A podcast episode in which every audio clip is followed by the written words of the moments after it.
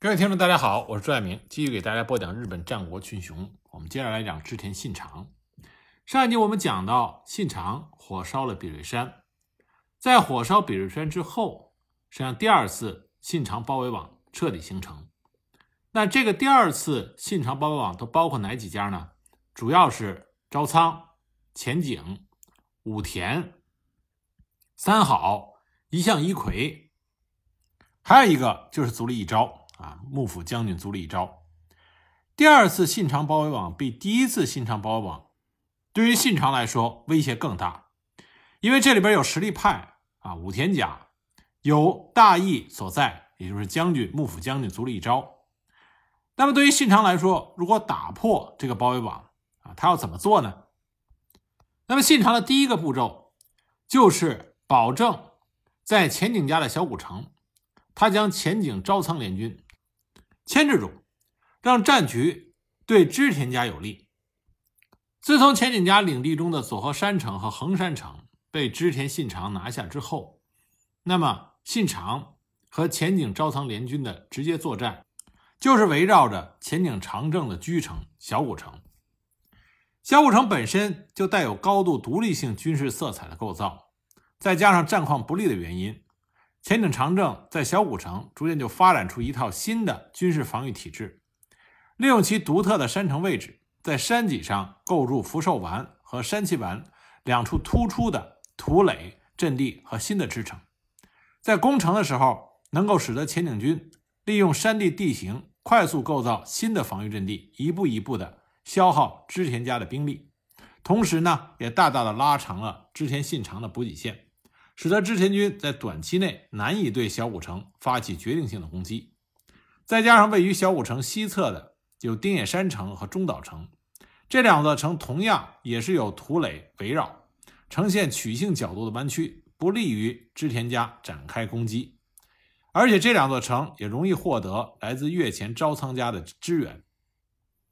那么面对前景长政的这种防御，信长先是将。晋江琵琶湖北部前景军据点全部烧毁，然后在当地开始建造攻城用的镇城，以虎峪前山为中心，向小古城四周建立山寨，包夹小古城，切断小古城对外的联系。公元一五七二年，信长带着自己刚刚元服的儿子织田信忠，率领兵力几万人。杀向前景家的小古城。那么信长的作战特点就是，我要跟你打仗，我先把你围困住，然后将你的羽翼彻底的给剪除干净。他命令佐久间信胜和前田利家、柴田胜家去攻陷一向一揆的据点金森城跟三宅城，又命令丰臣秀吉去进军前景家臣阿壁真争所镇守的山本山城。为了彻底清除可以支援前景长政的一向一揆的势力，信长再次对当地的寺庙进行大肆的破坏。比如说，临近草野的山上有一所具有五十多处僧坊的大祭寺，是附近一揆百姓的据点。信长痛下杀手，他知道这个据点正面地势险峻，易守难攻，所以他就改在晚间。让丰臣秀吉和丹羽长秀迂回到后山，攻入寺中，消灭了寺中僧俗一揆的势力。经过信长一连串的行动，一向一揆在北近江能够支援前景家的力量基本上被一扫而空。面对信长的步步进逼，大感焦虑的前景长政，他想邀请盟友招仓义景出兵，但是他又怕义景不会轻易的答应，所以呢，他派了使者。去越前，谎称长岛的一向一揆再度兴起，切断了美浓和尾张之间的交通，使信长陷入了困境。希望义景能够迅速发兵，两人携手给予信长致命的一击。义景在收到这份假情报之后，就起兵南下到晋江协助前景家。朝仓义景带的兵力有一万五千、两万、三万七千，各种说法啊，但肯定是上万。他以招仓景静为先锋，率领五千人先行。他率领其他的中尉家臣啊随后赶到。在招仓军来到小古城以后，信长为了试探招仓义景，派遣了少部分兵力出击。当时驻守在八象山的柴田胜家率领一千人向小古城方向出动，用弓箭和火枪射击。招仓义景派了先锋招仓景家率领二百骑反击。丰臣秀吉也率领一千人由虎御前山出动，作为柴田胜家的后阵出战，跟一千的朝仓军发生了交战。那么看见织田军略占优势，招仓景静也率领两千人。离开丁野山，向小武城方向移动。那么，织田方的道叶义铁、织田恒星同样率领两千人出战，双方面一片混战，未分胜负。但是，因为看到信长、织田家势大，赵仓家出现了一批家臣倒戈反叛。赵仓家的家臣钱伯吉继父子与织田家内通以后，阵前倒戈。信长当时给予他们赏赐。紧接着，朝仓家的家臣福田长繁、户田宇次也都投降了织田家，这样让朝仓义景非常的愤怒。就在这个时候，他又发现自己的家臣池田卓人柱也和织田家互通款曲。那么，朝仓义景一怒之下，就将池田卓人柱和他年仅六岁的儿子一同杀死。信长为了有利于虎御前山对小古城的围困。专门将虎御前山与后方横山城连接的道路进行改建，将道路拓宽，然后对小武城的对外道路每五十厅的距离就修筑一处高一丈的土垒，然后灌入河水，这样就增加了前景军出城作战的难度。一切准备就绪，信长就派使臣去告诉赵仓义景，希望和他决战。赵仓义景自然不会答应。那么信长呢，就带兵回了他的居城岐阜城，但他留下谁呢？他留下了丰臣秀吉和其他的一干精兵强将，负责守卫围困小古城的这些新建的城寨。果不其然，当信长离开以后，前景招仓联军就出动，想破坏虎御前山周围新修的道路和土垒，但是在丰臣秀吉。和其他一众织田家家臣的奋战下，前景招仓联军被击退。他们想打破织田军围困的这个想法，没能成功。信长保证了小古城那边战场的局势是有利于织田家。那么他回到岐阜城以后，他向将军足利昭发出了十七条质问文。他这样做的目的就是要和足利昭。彻底的摊开底牌，但是还没等到他和足利昭有结果，武田信玄出手了。东北农岩村城主远山景任，在一五七二年十一月去世，他的遗孀岩村殿也是织田信长的姑姑，那么就把信长的第五个儿子织田胜长收为养子，并立为城主。织田信长呢，也派遣了。织田信广加以协助，结果武田家出兵了。当武田军兵临岩村城下的时候，岩村远山家出现了内应，开城投降。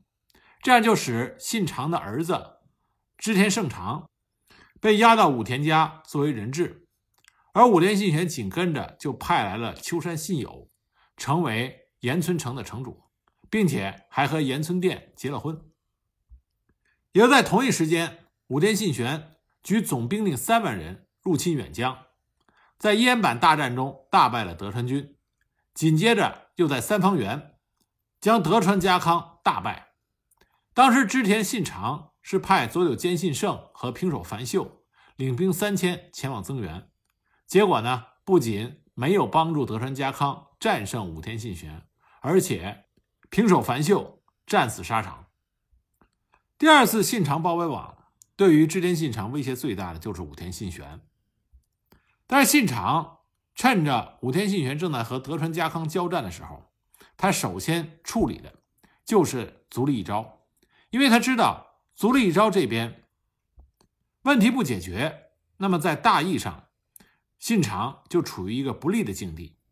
那么，在得到武田信玄发动上洛作战的消息之后，幕府将军足利义昭在一五七三年二月正式宣告加入信长的包围网，并且招募丹波国的囚徒为士兵，也向朝仓义景求援，而朝仓义景也发兵六七千人南下。信长得知足利义昭与自己为敌之后，第一件事先派了使者前往与义昭和谈。并且表示要送人质给义昭，希望义昭能够不和织田家敌对，但是遭到了义昭的拒绝。义昭这边呢，除了请求朝仓家的联军，同时还联络义相义魁，同时他对松永久秀和三好义继表示赦免，希望两个人能够率军助他一臂之力。但信长早有准备，他在派使者与足利义昭进行和谈的时候。就已经派遣了柴田胜家、明智光秀、丹羽长秀和丰屋赖龙四位家臣率军出击，将足利义昭派到晋江国，和一向一揆联系，准备修建城寨对抗织田军的山冈景友给击溃了。山冈景友战败投降。紧接着，织田家的这四员猛将又将足利义昭势力占据的兼田城。给一举攻克。那么，在剪除了足利义昭在外的这些羽翼之后，信长在公元一五七三年三月二十五日亲自率领织田军进入京都。那么，足利义昭的家臣细川藤孝和原先偏向反信长阵营的荒木村重联合在凤坂迎接，等于对外表示臣服了织田家。那么，信长进入京都之后，他依然派遣使者。再次向足利义昭求和，并且还请出天皇下令。但是呢，另外一方面，信长在京都外围地区放火，并且直接率军包围了二条城，这叫恩威并用。在这种情况下，足利义昭只能是被迫同意使和谈成立。在和谈成立之后，信长率军返回了自己的居城，但是足利义昭并没有放弃继续抵抗信长的想法。他继续派人增加二条城的城防防御啊，加强城池的防备。同时，他又向毛利辉元发信请求支援兵粮。那信长实际上也不认为这个合约可以保持很久，所以他让丹羽长秀和冈部右右卫门开始收集木材，在琵琶湖畔着手建造全长三十间。宽七间的大船啊，这种大船可以容纳三千到五千人。信长也准备即将到来的战事。果不其然，四月份签订的合约，七月份足利义昭就宣布背弃合约。他让自己手下的家臣留守二条城，他本人则转往建在宇治川河边的颠倒城，以天险为防守。信长得到消息之后，带他的大船竣工，马上率军由琵琶湖水路直接进入京都。足利义昭得到信长出兵的消息之后，马上派使者前向一向宗求援，希望一向一揆和三好长纪、三好康长一同抵抗信长。信长素来都是兵贵神速，当他兵临二条城的时候，二条城的足利军完全没有防备。所以不战而降。那为了稳住西国的毛利家，信长去信给毛利辉元，向他告知武田、朝仓三好的情况，同时以及足利义昭已经迁移至颠倒城的事情，希望毛利家不要干涉京都之事。信长攻打颠倒城是兵分两路，一路是以道野一铁父子为先锋，与斋藤长隆、安藤守旧、不破光治父子。还有尾川高盛等人率领一支部队渡河。当时呢，因为河水湍急，道野一铁不敢轻易的涉水，但是尾川高盛毫无畏缩，率先涉水。据说还搞了道野一铁又羞又愧。但是总之这一路顺利的涉水渡河，而另外一路。是由佐久间信胜、丹羽长秀、柴田胜家、丰臣秀吉、明智光秀啊这一众名将率领，也是顺利的渡过了河，两路合攻颠倒城。足利家的部队曾经出城迎战，但是根本不是织田军的对手。织田军一鼓作气包围了颠倒城，并且四周放火焚烧。毛利辉元这个时候也派遣使者来劝说信长和足利义昭和谈。足利义昭一看大势已去，就以自己的嫡长子义循为人质，向信长投降。而足利义昭本人则被信长驱逐出京都，由丰臣秀吉护送着到河内国的若江城。交由他的妹夫三好义继庇护。尽管足利义昭一直保留着将军的名义，直至信长死之后，但随着义昭离开了京都，实际上室町幕府的时代至此终结。那就在信长与足利义昭解决双方矛盾的时候，武田信玄病逝了。武田军带着信玄的遗体返回甲斐。武田信玄的在世。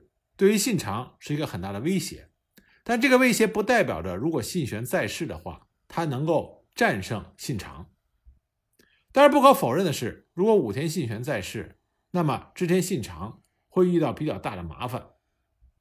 在驱逐了足利义昭之后，信长将目光投向了三好家啊，就是三好三人众。他命令细川藤孝去讨伐三好三人众之一盐城有通的电城。随着细川藤孝一起去攻打电城的呢，还有丰臣秀吉。